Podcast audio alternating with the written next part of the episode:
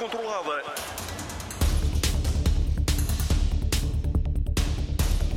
Olá, boa noite, bem-vindo. Sporting, Porto, Benfica e Braga. Quatro equipas, duas competições, apenas uma vitória, um empate e duas derrotas. Não foi Brilhante o balanço europeu esta semana para as equipas portuguesas. Salvou-se o Porto, que até esteve a perder frente ao Antuérpia, mas goleou por 4 a 1. Começam a surgir sinais de contestação no Benfica, zero pontos, zero golos, uma carreira europeia desastrosa até o momento para a equipa encarnada que entrava na Liga dos Campeões com expectativas elevadas. De tudo isto e de muito mais, vamos falar até bem perto da meia-noite na RTP3 e na RTP Internacional, na grande área, como sempre sempre com a análise e os comentários de Bruno Prata, João Alves, Rui Malheiro e Matilde Fidalgo.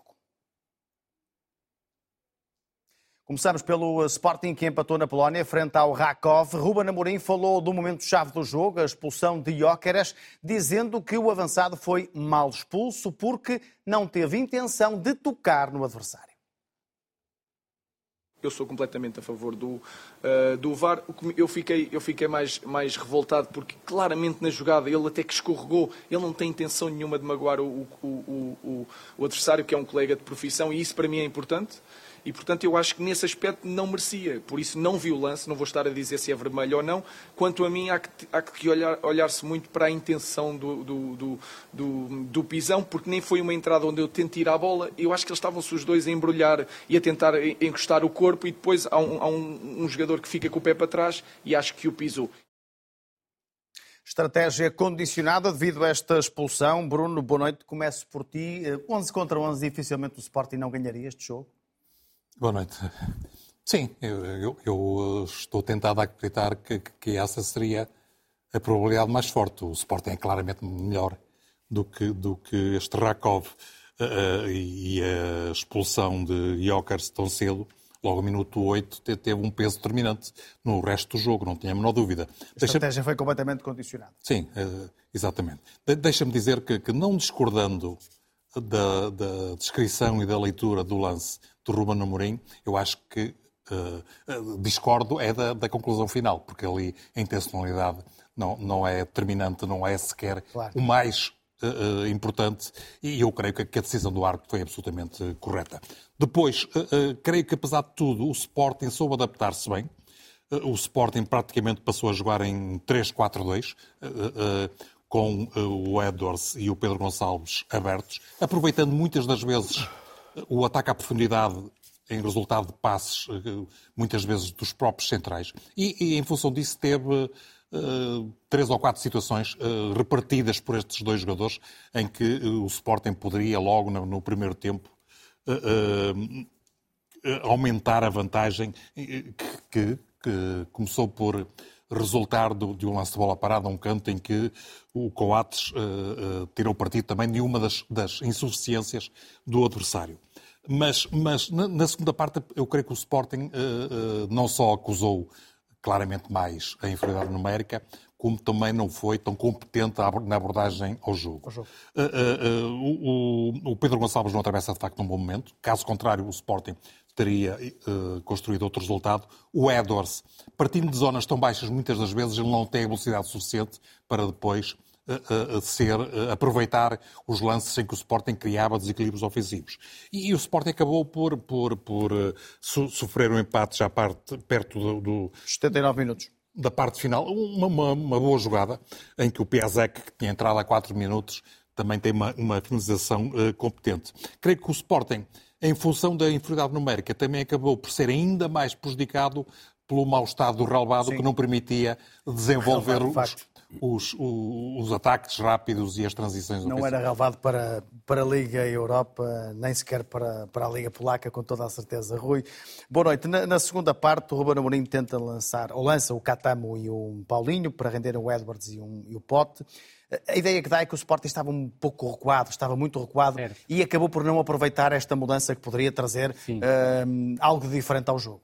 Boa noite a todos. A substituição acabou por não, não resultar, porque a verdade é que o Paulinho entrou provavelmente para segurar mais a bola, procurar fomentar ligações com o Catamo e o Catamo explorar a velocidade. Mas a verdade é que o Sporting, em toda a segunda parte, não conseguiu chegar às zonas de finalização.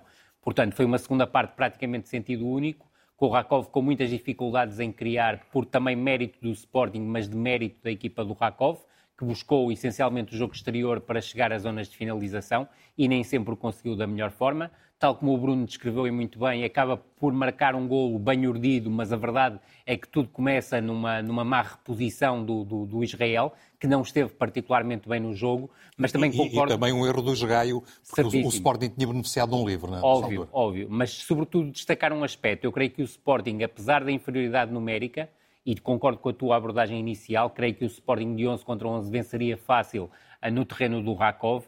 Eu creio que 10 para 11, na primeira parte o Sporting é superior, não só porque impediu o Rakov de criar qualquer tipo de oportunidade de, de perigo, como também teve hipóteses não só de ter feito 1 a 0 como fez, mas depois de ter avolumado o resultado, conseguido pelo menos o 2-0 e a partir do, do indo para a segunda parte a vencer por 2-0, dificilmente o Rakov conseguiria dar a volta.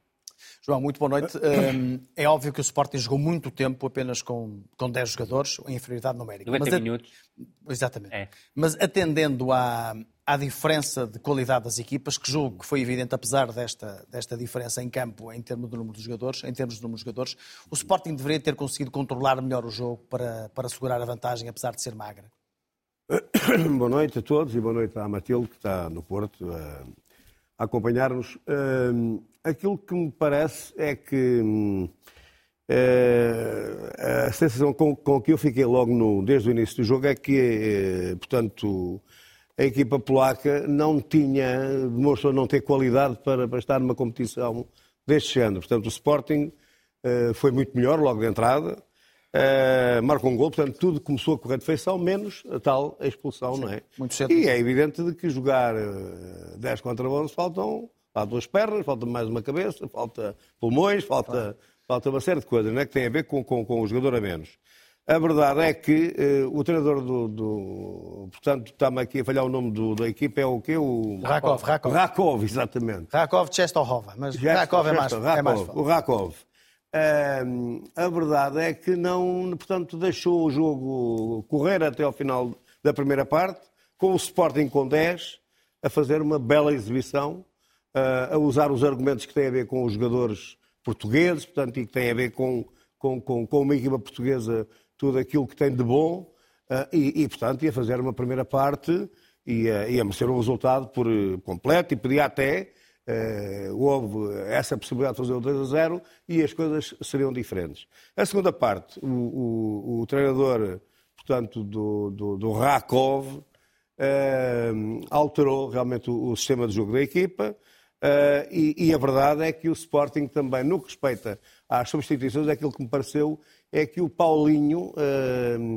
entrou para uma situação, ainda há pouco o Bruno dizia que eu hoje ouvi o Amorim no pós-matos eh, a dizer que, portanto, que jogou com, com 5-3-1, com um avançado, e por acaso estou de acordo com o que disse o Bruno, que jogaram com, com, com uma defesa de 5, com dois médios e dois, dois avançados abertos nas alas, portanto, como o Sporting joga normalmente. Isso é avançado.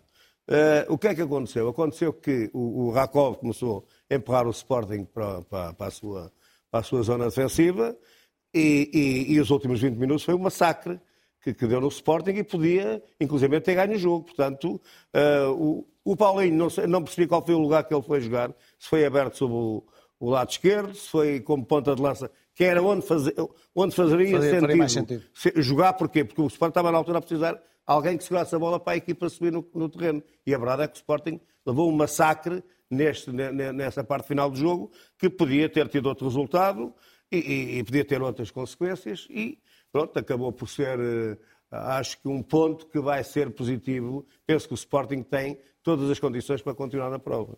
É por aí mesmo que siga a conversa, agora com a Matilde Fidalgo. Matilde, boa noite, eh, bem-vinda. Olhando para aquilo que já, que já pudemos observar deste grupo eh, e das equipas que o compõem, percebendo que a Atalanta é talvez o adversário mais forte, mas te parece que o Sporting, apesar do azar que teve hoje com a expulsão eh, de Jóqueres e também este empate que talvez não estivesse nos planos, acaba por ter todas as condições para, para ultrapassar os adversários, seguir em frente neste, neste grupo, daquilo que já pudemos ver destes primeiros jogos? Boa noite. Eu acho que sim. Um, efetivamente é um jogo que fica condicionado por eh, não só uma expulsão e jogar com menos um o jogo todo, mas por ser um jogador referência do Sporting e um jogador que tem feito muita diferença nesta, nesta equipa.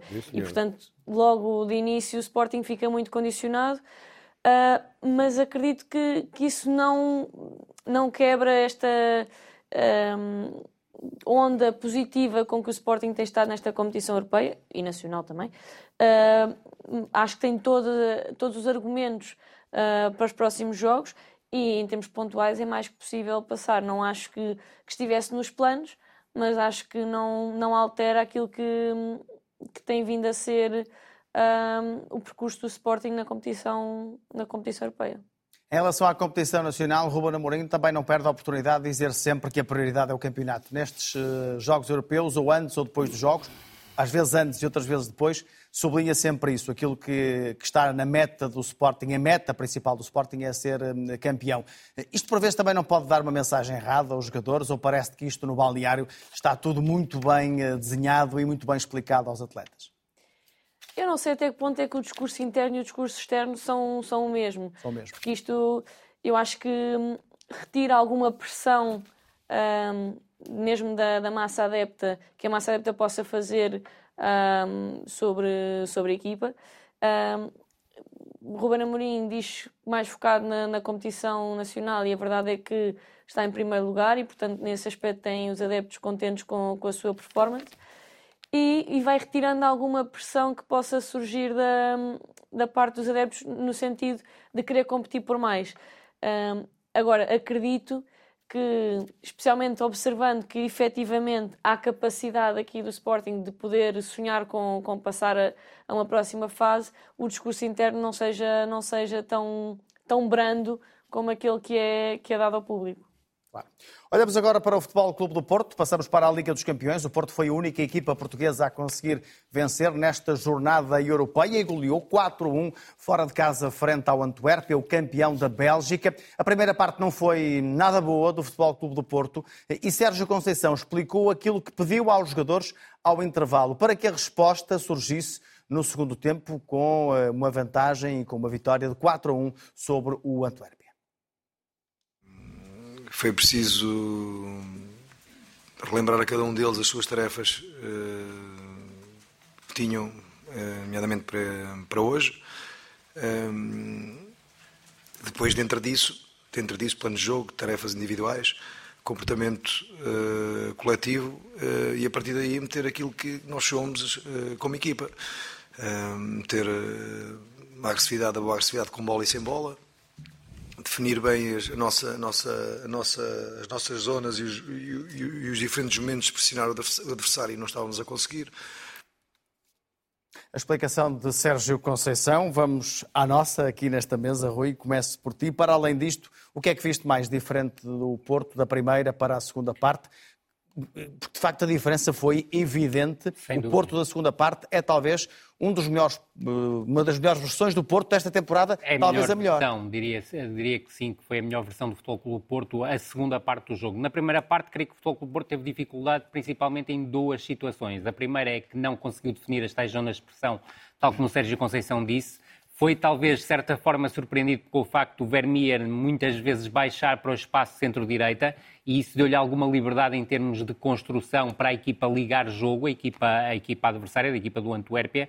E depois foi uma equipa do Futebol Clube Porto que, sabendo que o adversário estava claramente preparada para isso, ia ser uh, muito pressionante e muito agressivo, foi uma equipa que nem sempre foi. Uh, tão agressiva como é habitual nos duelos, por isso perdeu-os muitos, e depois com bola sentiu algumas dificuldades para ligar jogo. É certo que conseguiu superar a pressão do adversário uh, com, com, com, alguma consistência em alguns momentos, mas depois chegava ao último terço e tinha dificuldades em definir. E eu creio que há um aspecto muito importante nesta equipa do Futebol Clube do Porto, é que há um Futebol Clube do Porto com Taremi como referência ofensiva menos forte e um Taremi como segundo avançado, com o Evan Nilsson como referência ofensiva fortíssimo. Uma grande parceria com duas assistências. Sem dúvida nenhuma. O regresso tem uma grande Agora, parceria no Porto. Convém também, porque foi uma questão salientada pelo Sérgio Conceição, eu creio que o Sérgio Conceição é que define qual é a equipa. Se acha que o Evanilson não estava pronto para fazer os 90 minutos, tem todo o direito a deixar o Evanilson no banco e a lançá-lo no momento certo. E a verdade Ele é diz mesmo que não acredita que o Evan Nilsson tivesse tido o mesmo rendimento se tivesse sido titular. Acredito, porque muito provavelmente não estará disponível claro. para fazer os 90 minutos. Aliás, basta olhar para o histórico do Evan Nilsson, vemos que tem uma série de lesões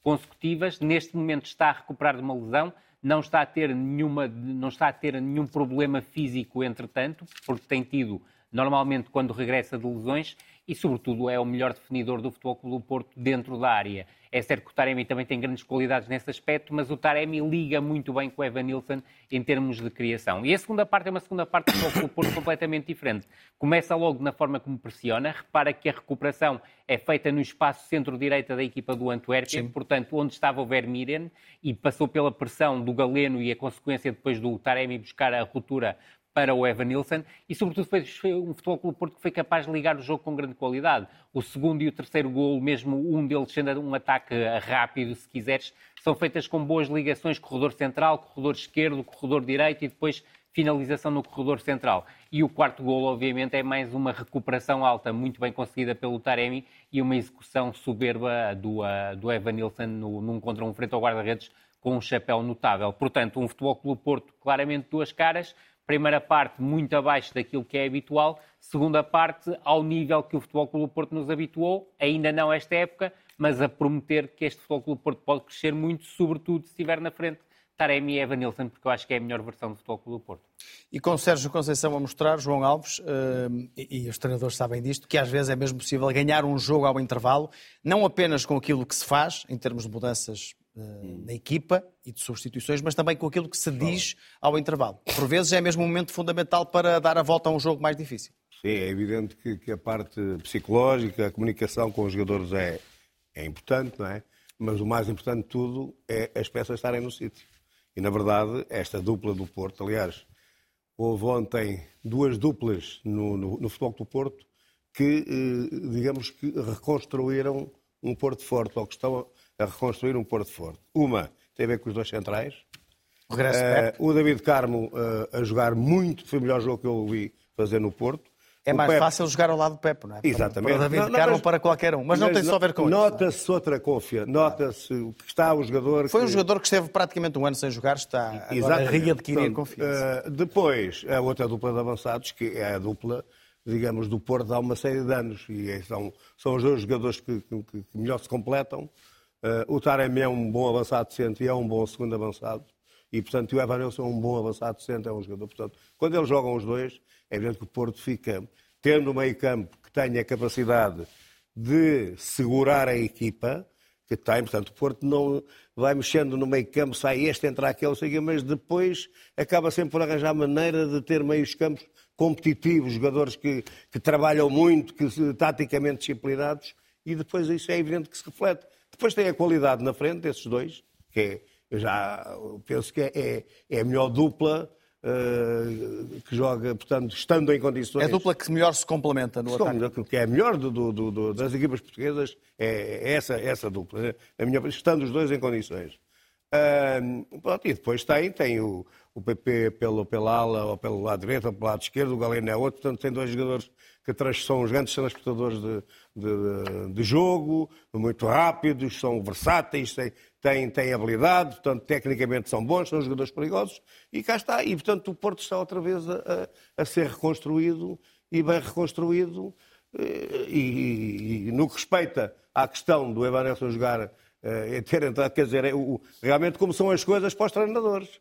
Na verdade, e eu penso, estou de acordo com o que o Sérgio Conceição diz, que se calhar os gols têm entrado de início, era capaz de não ter atingido o brilhantismo que, que conseguiu. Portanto, é evidente que, o, ou então poderia ter feito uma primeira parte fantástica e a segunda ter que sair, estar a cair, qualquer coisa em termos físicos. Na verdade, aquilo que interessa é o que aconteceu. O que aconteceu foi uma, uma, uma lesão de um jogador que é. Do Wendel, é verdade. Do Wendel, e, e é são as coisas que, é, que, mudam o jogo. E, portanto, é, é evidente que, que, que, admito perfeitamente que, e seria lógico, que a opção número um do Sérgio Conceição seria o Evan Nelson a entrar no jogo quando fosse necessário. E, portanto, foi isso que aconteceu, não por, bons motivos, por maus, que houve uma lesão do, do jogador do Porto. Portanto, eh, eu penso sobre isto. A primeira parte eu não estou tão de acordo. Acho que foi um jogo bem disputado entre as duas equipas. Foi, foi, foi mais equilibrado. Uh, e foi, foi, equilibrado. E a segunda parte, quer dizer, assistimos realmente a um, a um passeio do, do, do Porto, como se costuma dizer na gíria futebolística, passear uma sua classe. No, no foi um, um jogo fantástico. Fantástico, a segunda parte. Matilde, aquilo que se diz muitas vezes que o Porto é a equipa que está mais preparada para estes palcos da Liga dos Campeões.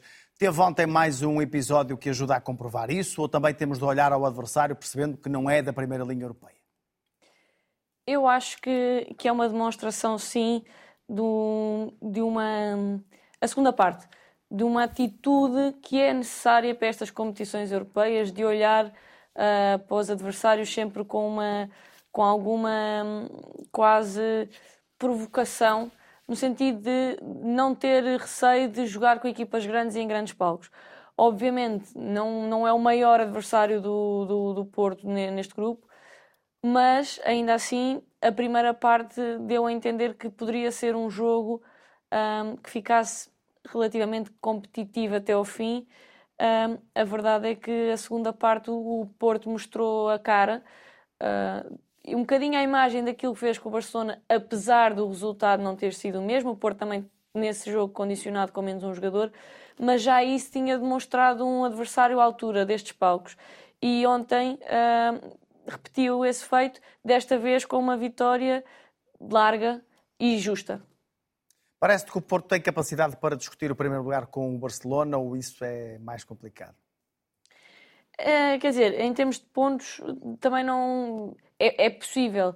Eu não estou certa que, que, seja, que seja assim tão fácil, porque o Barcelona é efetivamente uma equipa que, que também está habituada a este tipo de competições e, e que, tem, que tem muitos argumentos mas acredito que não, não é não é completamente um devaneio pensar claro. que o Porto poderia sair daqui com. Há um com confronto direto, o Porto ainda vai jogar frente ao Barcelona, mas depois Exatamente. tem dois jogos em casa, frente ao Antuérpia e ao Shakhtar, que em termos teóricos são uh, bem mais simples do que essa viagem a Barcelona. Exatamente. Ainda assim, lá está, acho que o Porto se bateu muito bem com o Barcelona. Um, os jogos são sempre imprevisíveis. Uh, não não é não é linear pensar se fizer um bom jogo uh, na primeira mão, o mesmo acontecerá na segunda, mas acredito que o Porto tem, tem, tem condições para querer entrar no próximo jogo com, com o Barcelona, excluindo estes dois que, que falávamos que à partida seriam mais acessíveis, mas de entrar uh, outra vez contra o Barcelona, olhos nos olhos e a querer disputar e, e ganhar, uh, ganhar o jogo. Bruno, vou querer obviamente ouvir-te em relação ao jogo, mas já falamos aqui ao de leve o João Alves falou ao de leve de, de, um jogador e da importância que tem o regresso desse jogador ao 11 do Porto, até pela parceria que fez com o David Carmo. Estou a falar do Pepe, o Pepe que ontem bate um recorde, ultrapassa a costa uhum. curta, passa a ser o jogador eh, com mais velho de sempre, jogador de campo, eh, a disputar um jogo na Liga dos eh, Campeões. Isto não é surpreendente, eh, atendendo àquilo que conhecemos da carreira do Pep, à forma como ele continua todos os dias a querer acrescentar mais anos e mais jogos ao, ao currículo, mas de facto é, é, é surpreendente a forma como, aos 40 anos, a caminhar para os 41, ele ainda é tão fundamental numa equipa como o Porto. É surpreendente num jogador normal. Seria surpreendente num jogador normal. O, o... Ele não é um jogador normal. Não, é um super-homem. O, o Pepe é um super-homem. Não, não, não, há outra forma de, de o dizer. Porque, porque uh, ele mantém todas as balanças físicas que, que o tornaram num dos melhores centrais uh, do, do, do, futebol internacional. Eu creio que é o melhor central da história do futebol português. É essa a minha opinião há muito tempo. Sem desprimor para outros grandes uh, centrais. Uh, uh, mas, mas uh, ele é muito mais do que isso nesta equipa de foco do Porto. É, é desde logo o líder do balneário, é o líder dentro do campo, mas tem uma participação que não se resume ao, ao trabalho mais específico do, do, defesa. Nós vemos o Pepe em muitas situações de construção.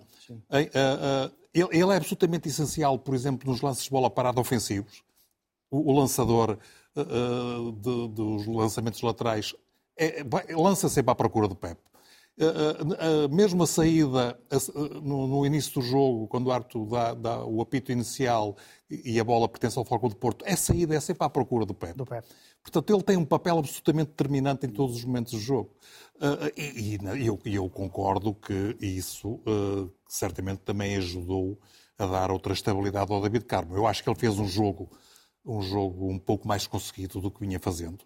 Achas que, ele, não, achas que ele ganhou o lugar? Achas que passou a ser o segundo central do não, não, não, não acho que isso seja nada de absolutamente definitivo, porque eu não, não fiquei eh, convencido que, que, que ele tenha melhorado tanto assim.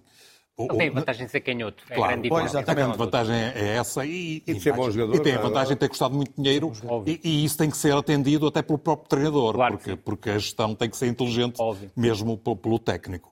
Mas, mas eu- acredito que ele agora pode melhorar e pode eh, ajudar a que a resposta à tua questão seja mais definitiva e mais conclusiva. E a presença do Pepe ajudará tempos. também. Claro, claro.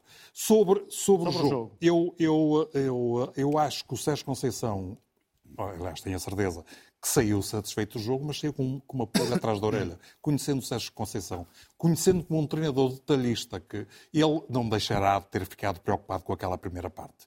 É bom que nos recordemos que, ao fim Ele dos diz que ficou aziado. Aos 35 minutos, o, o, Antuérpia tinha 62% de posse de bola. verdade. Ganhava praticamente todos os duelos, era claramente a equipa mais agressiva. Aquilo que normalmente nós reconhecemos no Fogo do Porto, estávamos a ver no adversário. E isso pode ser explicado, e o Rui já o fez, não vou estar a repetir com as zonas de pressão, com, com os níveis de agressividade, mas, mas, mas eh, eh, houve ali também um falhanço coletivo e, também alguns jogadores com uma produção individual abaixo do que seria expectável. O que é eh, eh, incrível é que o Fogo do Porto eh, se transfigurou por completo no, no- no regresso. Isso pode ser relacionado com a entrada do Ivanilson. Eu creio que não passou tanto por aí. É verdade que o rendimento de- ofensivo tira partido de dois jogadores que se entendem muitíssimo bem. E o Taremi, o rendimento do Taremi também não pode ser desvalorizado neste jogo. Ele faz duas assistências. Mas o Evanilson tem cinco gols nos últimos três jogos. É ele que recupera a bola. o- É ele que recupera a bola e que faz a- o passe para o primeiro golo, que que foi o, o mais importante, o mais determinante. Isso mesmo. Ah, ah, E o Porto passou a ter saída pelos dois corredores. Também. Sim, mas isso não, Com foi, PP, isso com- não resultou nem com- tanto da Ah, entrada é, do. claro. Claro que resultou da passagem Claro, do PP para o corredor. Exatamente. Ah, ah, ah, mas, mas eu percebo aquilo que o Sérgio Conceição quis dizer. É bom que nos recordemos que o, o, o, o Ivanilson foi um dos jogadores que cresceu neste jogo. Mas outro foi o Wendel, que acabou por sair Sim, sim, sim. ao minuto 42 por ter voltado a rasgar. E, e- e- e o Sérgio Conceição que está, tem estado atento aos problemas físicos que o Ivanilson tem tido. eh, na primeira época não, mas, mas na época passada claramente eh, eh, prejudicaram o, o- o seu rendimento. Mas é, esse, é, esse é o trabalho do treinador. E, e- e onde o Sérgio Conceição mostrou que é treinador foi ao intervalo. Porque isto não teve apenas a ver com a entrada do Evanilson, não teve a ver eh, com, com a passagem do André Franco para, para lateral esquerdo Que primeiro. depois não, teve ter- não teve a é? ver com a colocação do PP mais sob o corredor direito. Teve a ver com os acertos que ele fez Claro que sim. e com, com os puxões de orelhas fortes que eu estou convencido que também deu. E depois há também uma, uma, uma nova versão dos laterais que, eh, apresentada ontem pelo Sérgio Conceição, que é o João Mário à esquerda e o Jorge Sanches à direita. E, e a, a utilização do Exatamente. Romário foi muito interessante no, no corredor Porque- esquerdo, porque- abre claramente aqui uma nova solução. Exatamente, até porque aparentemente o André Franco não terá estado tão à vontade, ou não esteve tão à vontade, Mas é como esteve, por exemplo, compreensível, o é jogo da taça com o. Vilar de Perdiz, Claro. porque são Claro. adversários Tinha adversário, muito- tinha muito adversário. mesmo. Adversários muito diferentes. Vamos olhar para o Benfica. O Benfica está com uma carreira hum, europeia hum, desastrada, não há outra forma de o dizer. São zero pontos, zero golos marcados. Começa a haver contestação a Roger Schmidt. João Alves acabou o estado de graça para Roger Schmidt. Pode começar a pensar se faz sentido ele continuar até ao final da época no Benfica ou é prematuro eh, falar de uma possível saída? Eu acho que sim, eu acho que isso não, não, não, faz, eh, não faz sentido nenhum, não é? Então, quer dizer, um treinador que. Eu estou-lhe a perguntar porque foram milhares de lenços brancos sei, que foram mas eh, isso- exibidos na isso luz no final do parte- jogo. Faz parte do, da história do futebol. Claro, é não óbvio, óbvio que sim. Seja aqui, seja em Espanha, seja, seja onde for. Mas são sempre sinais que surgem. É evidente, são sinais que surgem e, e é evidente que, o- logicamente, que, que o Benfica, a, a- a imagem que tem dado há uns tempos para cá é que é uma imagem, hum, portanto, de uma equipa que, que ainda está à procura do- de encontrar o caminho, que não encontrou o caminho.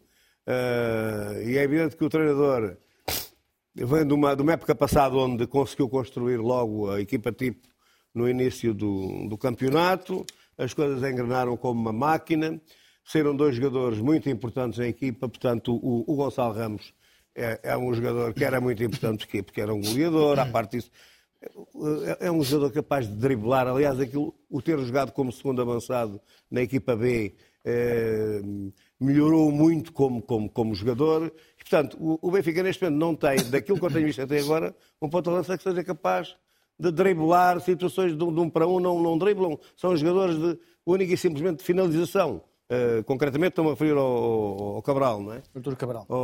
exatamente, ao Artur Cabral. Uh, portanto, aí começa logo um dos problemas do Benfica que o treinador anda à procura de tentar solucionar com quem ele anda à procura disso. Depois, uh, no respeito ao, ao lateral esquerdo, uh, qualquer dos dois são bons jogadores, o Irasek e o, e o Bernat, uh, são bons jogadores. são jogadores que, que, portanto, que estão, que chegaram à Mas nenhum deles é Grimaldo. Mas nenhum deles é Grimaldo, é verdade. Eu, aliás, disse algumas vezes, o Grimaldo era o jogador, em termos ofensivos, o jogador mais importante que o Benfica tinha o ano passado, sendo um defesa esquerdo. Portanto, isto quer dizer Estamos a falar de dois jogadores que eram decisivos na equipa. Uh, neste momento há dois, dois laterais esquerdos, características diferentes. Um mais fisicamente mais forte, defende melhor. O outro é um jogador mais agrimaldo, mas que teve um certo tempo parado, portanto está à espera de poder ganhar forma e de poder ser uma. pode vir a ser uma peça importante no Benfica. Mas o Benfica ali tem mais ou menos as coisas, penso eu, resolvidas quando esses jogadores melhorarem. Portanto, tem, tem, tem, tem, tem opções. No que respeita ao meio campo, o meio campo ano do Benfica foi decisivo no, no, na época do Benfica. Este ano, o Benfica tem uma série de opções de jogadores no meio campo e não consegue ter um meio campo uh, estável. Uh, por exemplo, agora vimos outra versão do, do, do meio campo do Benfica com o Orsner no meio do meio campo. O Orsner é um galgo, é um jogador, é um, é um jogador de jogar num, num 4-3-3 como interior, portanto é um box-to-box.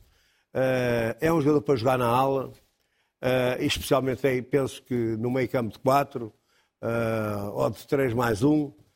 E, portanto, é um, é, é um jogador que tem determinadas características que, no meio do meio campo, onde é preciso pensar o jogo, onde é preciso ter uma leitura de jogo, que é fundamental, é um lugar fundamental em qualquer equipa. E esse, o, o, esse meio do João Neves, portanto, tem sido, ao fim e ao cabo, o, o, o jogador que tem dado dinâmica à equipa. Sim. Resumindo e concluindo, há uma série de situações, opções para jogar na, nas alas, opções para jogar na, na, no meio do meio campo, mas a equipa ainda, na verdadeira, na verdadeira acessão da palavra, não existe.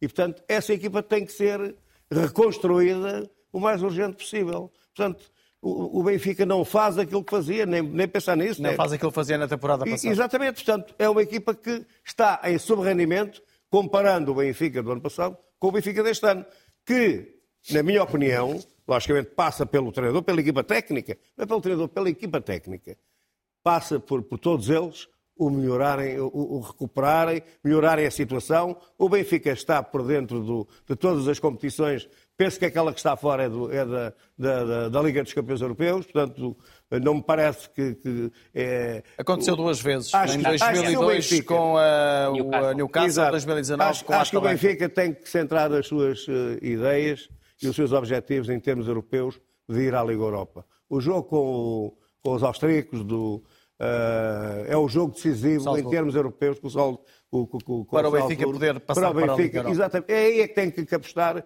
E, pronto, e em, termos, em termos internos, o Benfica tem que melhorar. Sim, está um, como, está um ponto está, de está tudo. Portanto, exatamente. As coisas em, em mudam como muito, muito facilmente no futebol. Esta questão do subrendimento, Matilde, parece mais ou menos evidente, ou consensual. O Benfica, de facto, está muito longe daquilo que mostrou na temporada passada.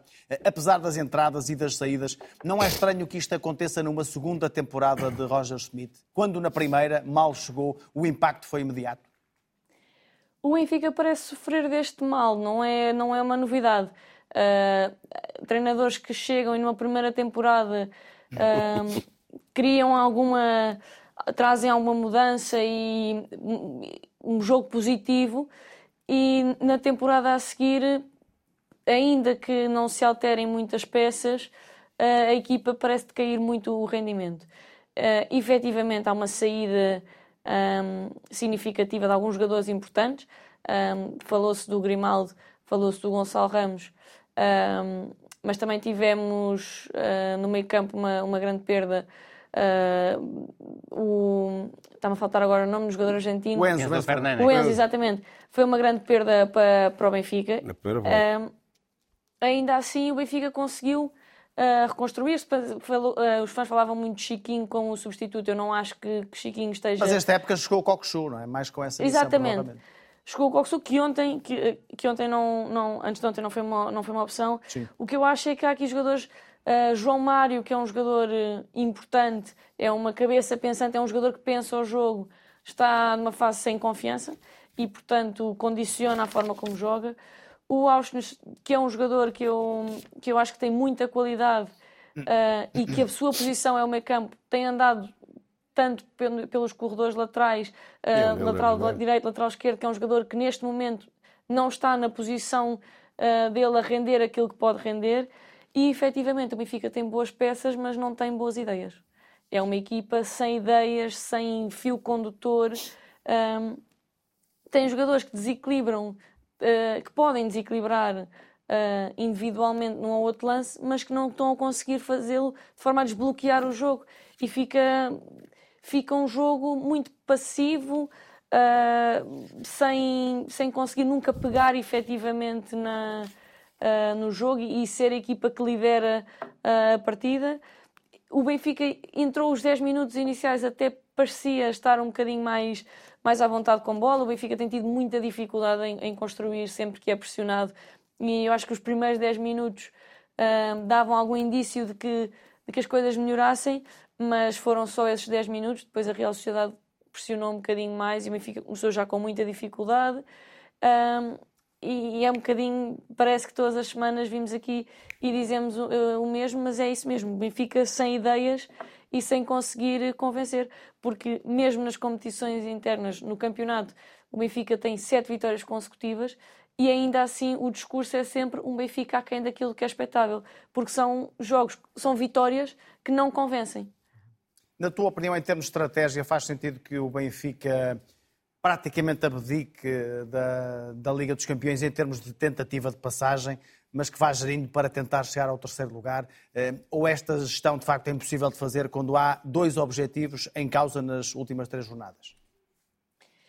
Eu acho que, que o Benfica tem que se focar em tentar eh, ir à Liga Europa, porque efetivamente o, não só pontualmente, mas pelas exibições que o Benfica tem tido, muito dificilmente um, pode sonhar com, com a Liga dos Campeões. E é histórico, infelizmente uh, é um negativo, que um cabeça de, de, de grupo esteja uh, com zero pontos e zero golos. Benfica em dificuldades na Liga dos Campeões. Estas dificuldades vão uh, criar outras dificuldades a Roger Schmidt. Eu falava do final do estado de graça. Achas que na cabeça de Rui Costa este projeto continua sólido ou começa a ficar em causa com esta péssima campanha europeia que o Benfica está a fazer até agora? Eu, eu acho que se o presidente do Benfica, nesta altura, estivesse a pensar em mudar de treinador, o que o Benfica verdadeiramente precisaria era de um presidente que pensasse diferente. Porque não entendo, faz sentido. Entendo, entendo. Uh, uh, depois, começo talvez por dizer que a quando sorteio, boa parte dos adeptos e, e, também uma parte da crítica, creio eu, não atentaram bem à, à, àquilo que saiu em sorte ao Benfica. Designadamente esta equipa da Real Sociedade, que até teve um mau início uh, na, em Espanha, Três empates. Mas, mas que é uma equipa que, que tem um modelo ofensivo capaz de, de apresentar um futebol associativo com, com, associações e capaz, nos seus melhores momentos, de apresentar um futebol de champanhe que muitas grandes equipas não gostariam de, de ter. Depois deixa-me dizer que Roger Schmidt, olhando para a sua carreira, normalmente apresenta melhores resultados na segunda época eh, à frente dos clubes que, que, que treina. Ou seja, desta vez está a acontecer, ou pelo menos até agora tem acontecido, um pouco uh, uh, diferente. Nesta altura está tudo a ser posto em causa no Benfica. Desde logo o treinador, como tu começaste por, por, por questionar. E, de facto, ele tem cometido alguns erros. Uh, até do ponto de vista de comunicação, não está a ser, e nós todos o elogiamos nessa faceta na época passada não está a ser não está a ter as mesmas competências é as suas palavras antes deste jogo quando quando uh, tentou uh, ironizar ou brincar segundo ele explicou depois uh, e, e, afirmou que, que, os jogos verdadeiramente importantes para o Benfica são com o Foco do Porto não, não, é uma afirmação que não faz nenhum sentido antes de jogar um jogo um jogo da, da Liga dos Campeões mas há outras questões que podemos aqui discutir. Primeiro, mudanças consecutivas no meio campo. Uh, uh, uh, não, não, há estabilidade. uh, e, João Neves nesta última, com, com Di Maria na bancada, mas aqui o ponto que eu tocaria, principalmente, são talvez as mudanças consecutivas. Embora, embora nos primeiros jogos ele tenha mantido o figurino da época passada, acrescentando o, o Coxu. Uh, depois, uh, o problema que já se tinha notado um pouco na, na época passada, que é um que me parece se, que, que, se tornou, entretanto, um problema crónico, que é a dificuldade em lidar com adversários pressionantes, com adversários com iniciativa e com capacidade de ter bola, como esta Real Sociedade mostrou, e como o Floco do Porto, em alguns momentos, também já, já mostrou que é a arma a utilizar frente ao Benfica. Uh, uh, depois pode-se procurar a, a, a, a explicação na, na, saída do Grimaldo, do Gonçalo Ramos e, e até do Enzo. Do Enzo mas, mas eu, eu, questiono quais são as equipas, as grandes equipas portuguesas que não perdem sempre dois ou três jogadores por época. E o Benfica teve tempo de se preparar para isto. O Benfica investiu mais de 60 milhões em reforços e, e, e alguns deles sem pôr em causa a sua qualidade, que eu acho que são bons jogadores, eu creio que custaram demasiado para aquilo que, uh, uh, que valem, ou pelo menos para aquilo que têm Estás apresentado. a falar de quem? Do Jurasek? Estou, estou a pensar no próprio Coxu, eu acho que custou 25 milhões mais 5 Sim. milhões, ou seja, 30 milhões. Coxu, é Artur Cabral e Jurasek. Estou, estou a falar dão, do Artur, o Artur Cabral. 59 milhões. penso que o Artur Cabral, para aquilo que tinha feito em Itália, mesmo atendendo àquilo que tinha feito em Itália, foi demasiado caro. E, e o, o é talvez o, o exemplo mais vivo 14 milhões, não é? Que, que o Benfica uh, pagou. Mas, mas eu, eu, eu não, não, não, considero que nenhuma destas razões sejam justifiquem então, as dificuldades que o Benfica tem. Eu acho é que é inconstância. E a inconstância percebeu-se na segunda parte, quando o Roger Schmidt passa para o 4-3-3. Muito bem, é isso que eu ia. E mais que o 4-3-3, que até poderia ser uh, uma opção legítima face àquilo que o adversário estava a apresentar. Do ponto de vista estratégico era compreensível, mas o que eu questiono é, primeiro, se foi treinado. E depois, porque é que foi o Coxu a assumir a, assumir a posição 6? Ele nunca jogou na posição 6. Quando havia Florentino no banco de suplentes, é isso que eu, que eu é questiono. Depois, deixa-me só tocar um ponto que é o ponto final. Para concluir, é o ponto final, que é, mais do que questionar o rendimento de alguns reforços, aquilo que está a marcar verdadeiramente a diferença é, de, é o abaixamento do rendimento de alguns jogadores que já lá estavam. Uh, uh, e, e, e e, e, há pouco ouvimos isso e eu concordo plenamente. O rendimento do Auschwitz, do João Mário e do Rafa não tem nada a ver com aquilo que ofereceram há um ano atrás. João. Não é só a única coisa do que respeita ao 4-3-3, que o Bruno falou muito bem, que eu era para falar e não, não, não, não, não me lembrou. O Rafa é um jogador que joga naquela posição em mais nenhuma posição. As coisas vão tentar, seja o treinador A, B, C ou D. Rafa é aquilo. Rafa é aquilo, é um, é um avançado sempre a jogar solto e acabou, não joga em mais nenhuma posição. E quando o Benfica passa para o 4-3-3, como ele disse, então o Benfica aí é que levou um banho da bola na segunda parte, que andaram a cheirá-la, porque os jogadores não têm características para fazer aquilo. Para aquilo. Para aquilo. Pronto. Rui, esta inconstância, concordas com o Rui, que está, com o Bruno, que está a criar problemas ao Benfica, mais do que a é, saída de um outro jogador? Mas eu acho que, sobretudo, há incompetência de Roger Schmidt e isso é absolutamente incontornável. Incompetência começa e acaba aonde? Na forma como não prepara os jogos consoante os adversários. Só Rui, não preparava na época passada. Que o Benfica, na época passada, fez 16 pontos na Liga dos Campeões, venceu a Juventus, empatou com o Paris Saint-Germain. Isso não é possível sem preparar os jogos. Mas são adversários completamente diferentes e eu creio que essa é a grande, é a grande questão. É que é, para o Benfica é muito mais difícil defrontar uma Real Sociedade que tem um ideário muito próprio do que, por exemplo, uma Juventus, que era uma equipa claramente em decadência. Claro. E acho que esse aspecto é absolutamente crucial. Sim, mas o Paris Saint-Germain não estava em decadência. Não estava, mas também, se, se, se convenhamos, estava muito longe de ser, de ser brilhante com uma série de... Queres dizer que é mais difícil para o Benfica defrontar adversários que querem assumir o jogo da mesma forma que, que, a Real Sociedade claro faz? Sim, claro que ah, sim. Nisso estamos de acordo. Porque o Benfica, por exemplo, no jogo, e desculpa só fugir a, esse, a dar essa à parte em relação à, à questão inicial, o Benfica não conseguiu pressionar a alta equipa da Real Sociedade.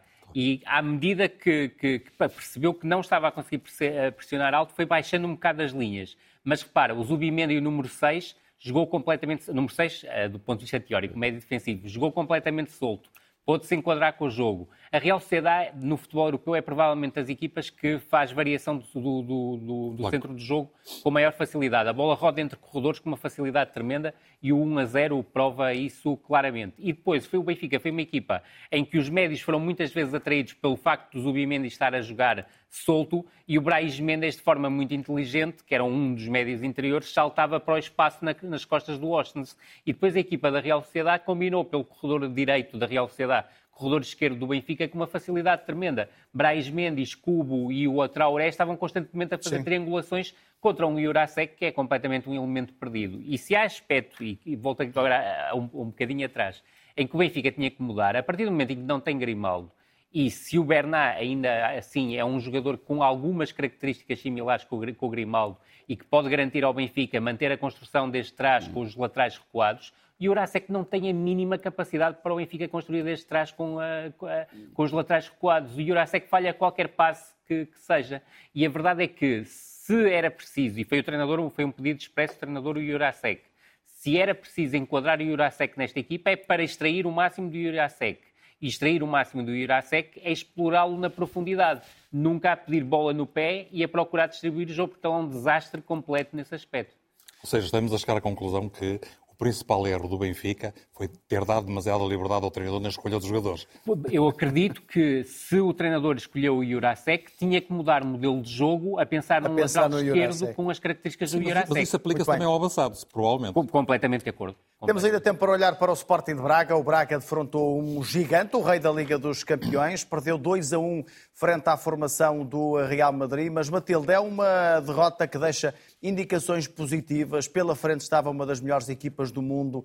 O Braga bateu-se bem. Podia até ter merecido ser um pouco mais feliz. O Braga bateu-se bem a espaços. Eu acho que o Braga começou bem e o Real Madrid com uma certa apatia que eu acho que é um bocadinho característica de uma equipa que sabe que em transições tem jogadores que desequilibram muito e que facilmente resolvem o jogo. E acho que nesse aspecto o Real Madrid foi uh, um bocadinho perdulário na forma como não pressionou muito o Braga e permitiu que inicialmente o Braga construísse com alguma tranquilidade, com qualidade, uh, ter posse sem errar muito nos, nos, momentos de construção, que é um problema que o Braga tem, tem tido. O Braga é uma equipa que marca muito e que sofre muito. Um, e conseguiu ter mais equilíbrio, ser mais certeiro na, na construção. Um, acho que depois o jogo entrou em muitas transições e o Braga pecou no sentido em que defendeu com uma linha de 5 declarada. O Braga estava em um 5-4-1, um, mas nenhum jogador da, da, da, linha defensiva do Braga saltava com marcação. E às vezes defender com mais não quer dizer defender, que se defenda melhor, claro. porque isto permitia espaço entre linhas. E qualquer jogador do meio campo uh, do Real Madrid tem qualidade para, com tempo e espaço, fazer jogar a frente de ataque. E Vinícius é um jogador que desequilibra imenso. Uh, claro que tem outros jogadores, mas este é, é se calhar o jogador-chave uh, do Real Madrid. Uh, de salientar que Sati teve muito bem. É um confronto sempre muito complicado e claro que, que obviamente há, há, alguns momentos perdeu os duelos, mas no geral conseguiu controlar o ímpeto de, de Vinícius e o Braga acaba por, por reagir também muito bem ao segundo gol, marca imediatamente, peca também um bocadinho na definição, há uma série de, de, lances do Braga que terminam dentro da grande área do, do Real Madrid que é que com muita turbulência, mas que acabam por não, por não dar golo. E o Real Madrid, a primeira vez que chega à área do, do Braga, marca 1-0. Eu acho que é aqui uh, é um dos pontos que, que distingue as equipas de que já se provaram de alto nível e as equipas que querem chegar ao alto nível. É que quando têm oportunidades. Não perdem. Uh, não as perdem. Apesar de achar que o Real Madrid, na segunda parte e mais para o fim do jogo, onde houve muitas transições, uh, também acaba por pecar uh, e poderia ter alargado o marcador, mas acho que, que, no fundo é, é, um bocadinho isso. O Braga deu uma boa imagem. Uh, na, na, competição. No jogo. Rui, muito rapidamente, é um jogo importante para o crescimento do Braga? É um jogo muito importante para o crescimento do Braga. É este tipo de jogo que faz com que as equipas cresçam, estando completamente de acordo com a análise da Matilde, eu creio que esse aspecto acabou por ser absolutamente determinante como reflexão sobre o jogo. Ou seja, o Real Madrid foi em vários momentos uma equipa superior. O início da segunda parte é claramente superioridade do, do Real Madrid até conseguir o 2-0, mas o Sporting de Braga teve a capacidade de reação após o 2-0 de conseguir fazer o 2-1, estar perto de fazer o 2-2 e obrigou o Ancelotti a fazer uma substituição, que foi tirar o Rodrigo para colocar o Chouameni para reforçar a zona central do, do meio campo. Agora, se olharmos para o global do jogo, o Real Madrid, obviamente, foi superior claro. ao Sporting de Braga, mesmo impondo um ritmo baixo, porque estava a pensar claramente no clássico, no clássico do, próximo, do fim, de semana. fim de semana. Agora, o Sporting de Braga teve todo o mérito na forma como enfrentou a equipa do Real Madrid e podia ter empatado. Está na hora, nesta grande área de visão periférica.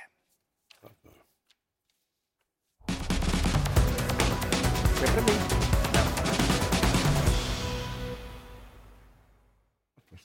Escolha esta semana do Bruno Prata para um jogador do Estoril Praia, Bruno. Sim, é Rodrigo Gomes. Eu, eu, eu, fiquei tentado, tenho que dizer, eh, a escolher o Bellingham, o jovem médio do Real Madrid, que, que, marcou em Braga e foi o seu 11 golo da época, o que é absolutamente excepcional para um médio. Mas eu adoro vê-lo jogar. Mas vamos, mas vamos ao Rodrigo Gomes. Vamos mas, mas, vamos ao Rodrigo Gomes, porque eu acho que, que, que faz mais sentido relevar aqui talentos menos, menos óbvios. Eh, eu, eu, eu não, não era um fã incondicional do, do Rodrigo Gomes, eh, que surgiu como um extremo, como um ala, foi assim que, que no Sporting de Braga se estreou já há duas épocas, e na época passada teve muita utilização. Eh, a verdade é que nos últimos tempos ele foi adaptado ao lateral direito, no Estoril, onde está emprestado esta época pelo, pelo Sporting de Braga, e está a ter um rendimento, está, está a confirmar que muitas vezes um, um ala uh, mediano ou, ou, ainda sem capacidade para, para, para, se afirmar, se pode transformar num, num lateral de grande talento. Ele, ele, ainda por cima está, está com, uma, uma eficácia finalizadora muito interessante, marcou uh, dois golos ao serviço da Seleção 21, uh, na, frente à Bielorrússia e à Grécia. Marcou também na taça pelo Estoril frente ao, Trice, ao Sintrense, vai com, com três golos e uma assistência. É, é, um ala, como já disse, eh, da formação do Braga. Ele estreou-se com 17 anos, agora tem, tem 20. É rápido, é vertical, eh, mas faltava qualquer coisa para se afirmar como um jogador top class. E pode ser nesse lugar. É lateral direito, isso vai acontecer. Escolha do Bruno Prata. Vamos agora ao Retrovisor, uma rubrica com a assinatura dos João Alves.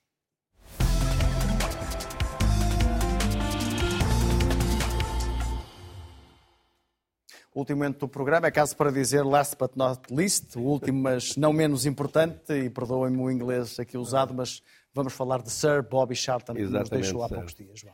Olha, uh, o que é que eu quero dizer sobre ele? Uh, é que realmente foi, foi dos jogadores que, que, me, que me motivaram a ser e que me deram umas luzes de como é ser um verdadeiro centrocampista. Muito bem. Uh, foi o melhor jogador inglês de sempre. Eu vi, logicamente nunca joguei contra ele, porque era muito mais novo, né? lembro-me perfeitamente das finais do Manchester United, que era uma, a melhor equipa da Europa na altura, um, juntamente com o Benfica.